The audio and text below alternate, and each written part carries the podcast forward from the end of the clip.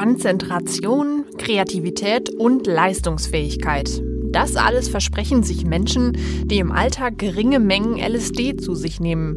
Angeblich ganz ohne Rausch und Nebenwirkungen. Das klingt verlockend? Nicht wirklich. Welche Gefahren das sogenannte Microdosing nämlich mit sich bringt und welche gesellschaftlichen Fragen es aufwirft, darum geht es heute im Nachschlag. Nachschlag, der Recherche-Podcast zum XL, dem Extra für Ihr Wochenende von der Neuen Osnabrücker Zeitung, der Schweriner Volkszeitung und dem Schleswig-Holsteinischen Zeitungsverlag.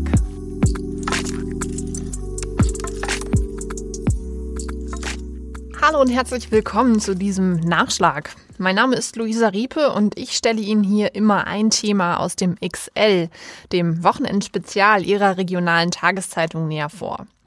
Heute sprechen wir über Drogenkonsum, genau gesagt über LSD. Das gilt vielen ja als die Hippie-Droge. Inzwischen erlebt es allerdings ein Comeback. Meine Kollegin Marie Busse hat einen Text darüber geschrieben und einen jungen Mann getroffen, der regelmäßig winzige Mengen LSD zu sich nimmt. Wozu das sogenannte Microdosing gut sein soll, das wird sie uns gleich erklären. Ich habe sie nämlich heute am Telefon erreicht. Also erstmal Hallo Marie. Hallo. Marie, du bist äh, Volontärin bei der Neuen Osnabrücker Zeitung, das kann man vielleicht einmal vorwegschicken. Ähm, und hast dich jetzt mit diesem Phänomen, dem Microdosing, beschäftigt. Kannst du den Begriff vielleicht erst einmal erklären? Ja, gerne. Beim Microdosing geht es darum, dass ähm, die Konsumenten LSD in winzig kleinen Mengen nehmen, um fit und leistungsfähig zu sein. Es geht nicht um den Rausch, sondern einfach darum, äh, winzige Mengen zu nehmen, um für den Arbeitstag sich vorzubereiten. Du hast es gerade schon angesprochen, es geht nur um winzige Mengen LSD. Ich habe gelesen, Microdoser nehmen nur etwa ein Zehntel der Menge zu sich, die normalerweise einen Rausch auslösen würde. Aber wenn es nicht um den Rausch geht, was versprechen Sie sich denn dann? Also ich habe ja mit einem Konsumenten gesprochen und er hat mir berichtet, dass er an den Tagen, an denen er winzige Mengen LSD am Morgen zu sich nimmt, sich fitter, leistungsfähiger, kreativer fühlt und auch sein Umfeld bewusster wahrnimmt. Das, er hat sogar gesagt, dass er empathischer ist, wenn er LSD nimmt. Und das ist einer der Hauptantriebsfedern, die mir auch die Forscher bestätigt haben. Es geht den Menschen darum, fit und leistungsfähig zu sein und im Job zu bestehen und auch privat ähm, gut zurechtzukommen. Wie wirkt denn LSD überhaupt?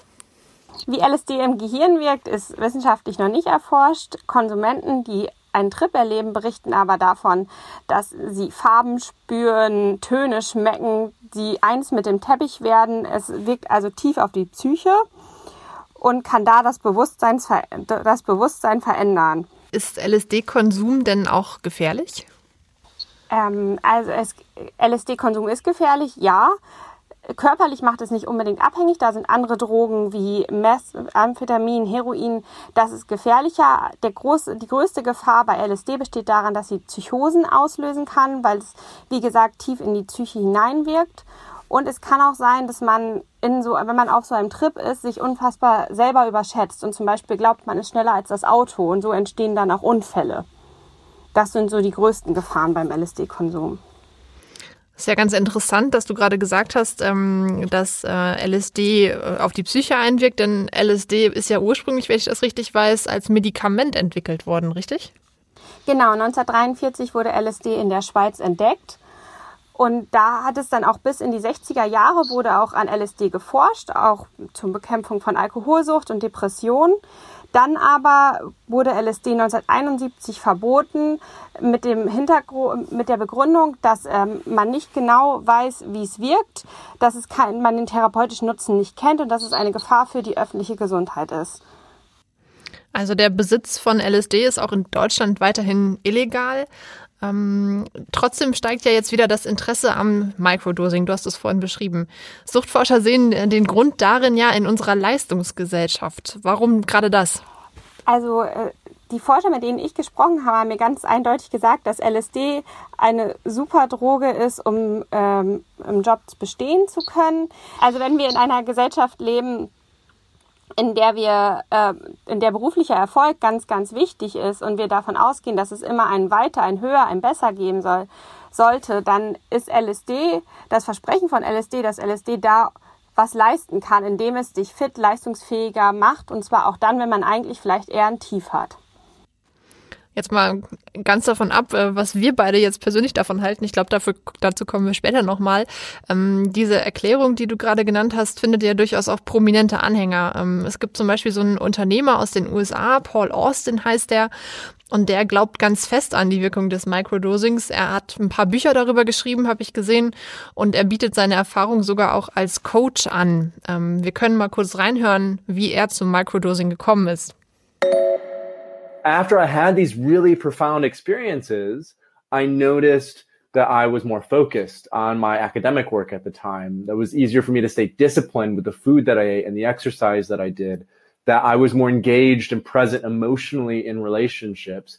And it was really easy to kickstart new habits like meditation or yoga uh, because I had that open window of plasticity. And so when I heard about microdosing, I was living in Thailand at the time in Chiang Mai doing the whole digital nomad thing, building my first business, which was in teaching English. And I heard about microdosing and I thought back, oh, wait, I had these beautiful experiences about five, six years ago, this beautiful afterglow effect. I wonder if microdosing can help to keep open that window of plasticity so that it becomes easier generally to eat healthy, to be emotionally engaged in relationships, to start new habits. And so I started microdosing in June 2015. And jetzt nochmal als Übersetzung. Ähm, Paul Austin beschreibt, dass es ihm durch den Drogenkonsum leichter fällt, sich zu konzentrieren, neue Dinge zu lernen, aber auch gesund zu essen. Ähm, was hältst du denn persönlich von diesen Versprechungen, Marie? Also ehrlich gesagt bin ich da sehr skeptisch, weil es so ein unglaubliches Halsversprechen ist, ohne jede Nebenwirkung. Und das finde ich sehr, sehr schwierig. Und für mich ist es, das ist ein wichtiger Punkt. Und für mich gibt es da auch noch den zweiten Punkt, den Paul Austin meiner Meinung nach nicht erklärt, nämlich warum wollen wir das eigentlich? Warum muss ich das wollen? Warum muss ich besser essen wollen? Ich, äh, vielleicht ist es ja okay, so wie ich bin. Und dieser diese Botschaft, die er ja eigentlich vermittelt ist, es ist nicht gut, wie du jetzt bist. Verbessere dich bitte und ich biete dir etwas dafür, damit du besser werden kannst. Und das finde ich schon sehr, sehr schwierig. Das ist eigentlich eine, eine gesellschaftliche Frage. Ne? Sind wir in, an einem Punkt in unserer Gesellschaft, in dem wir mit unseren natürlichen Fähigkeiten irgendwie nicht mehr gut genug sind für den Arbeitsmarkt, aber irgendwie ja vielleicht auch für unsere eigenen Ansprüche, oder?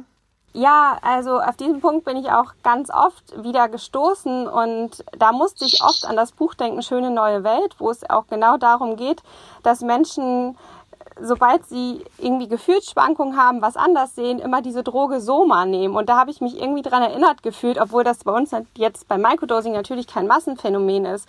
Aber grundsätzlich stellt sich natürlich die Frage, warum muss ich überhaupt meinem gesunden Körper etwas zuführen, um anders zu sein und besser zu sein? Und diese Frage beantworten die Menschen, die Konsumenten mit der, äh, damit, dass sie sagen, ich bin fit, leistungsfähiger, kreativer und spüre keine Nebenwirkungen. Und da muss ich sagen, da bin ich immer ganz oft wieder zurückzukommen zu dem Punkt, aber ist es nicht irgendwie ganz menschlich zu sagen, heute Abend habe ich keine Lust, heute bin ich nach, äh, nach dem Mittagessen einfach mal müde, muss ich mich dann optimieren? Und ich glaube, da gibt es jetzt keine allgemeingültige Antwort. Das ist etwas, was jeder für sich selber en, ähm, entscheiden muss, wo er sich gut findet, wo er was anders machen möchte. Aber das gesamtgesellschaftliche Phänomen, dass man sagt, es muss immer ein höher, schneller weitergeben, das befeuert vielleicht den Konsum von Microdosing, von LSD in geringen Mengen. Zumindest die Argumentation liegt ziemlich nah, nicht wahr? Ähm, wie ist es denn mit deinem Protagonisten, mit dem Alexander? Ähm, trifft diese Beschreibung auf ihn denn auch zu? Warum praktiziert der Microdosing? Auf der einen Seite würde ich sagen, ja, das trifft total auf ihn zu. Er ist ähm, Anfang 30, bereits in einer verantwortungsvollen Position, ganz umtriebig, ganz sportlich, ganz, ähm, ganz auf sich bedacht. Er meditiert, er fastet. Das wäre jemand, wo man daneben steht und denkt, oh Mann, wie kommt, bekommt er das alles unter einen Hut? So stand ich auf jeden Fall daneben. Auf der anderen Seite ist er aber auch jemand, ähm, wo ich gemerkt habe im Gespräch und den Eindruck gewonnen habe, es ist ganz schwer für ihn abzuschalten, runterzukommen, einfach mal sein zu lassen er vereint schon diese Aspekte von Leistungsfähigkeit, aber auf der anderen Seite fand ich ihn auch da irgendwie ganz menschlich, fast schon jungenhaft, wenn er dann gesagt hat, wie er entspannt. Entspannt sogar geplant, hast du in deinem Artikel geschrieben, richtig?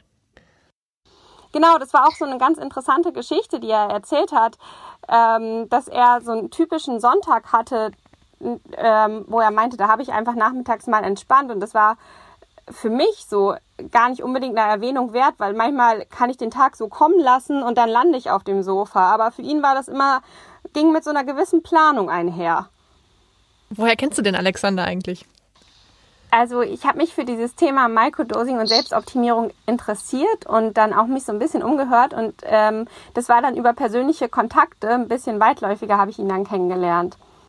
Aber das ist ja interessant. Das heißt schon, das Phänomen ist so verbreitet, in Anführungszeichen, dass jemand ähm, in deinem erweiterten Bekanntenkreis das praktiziert.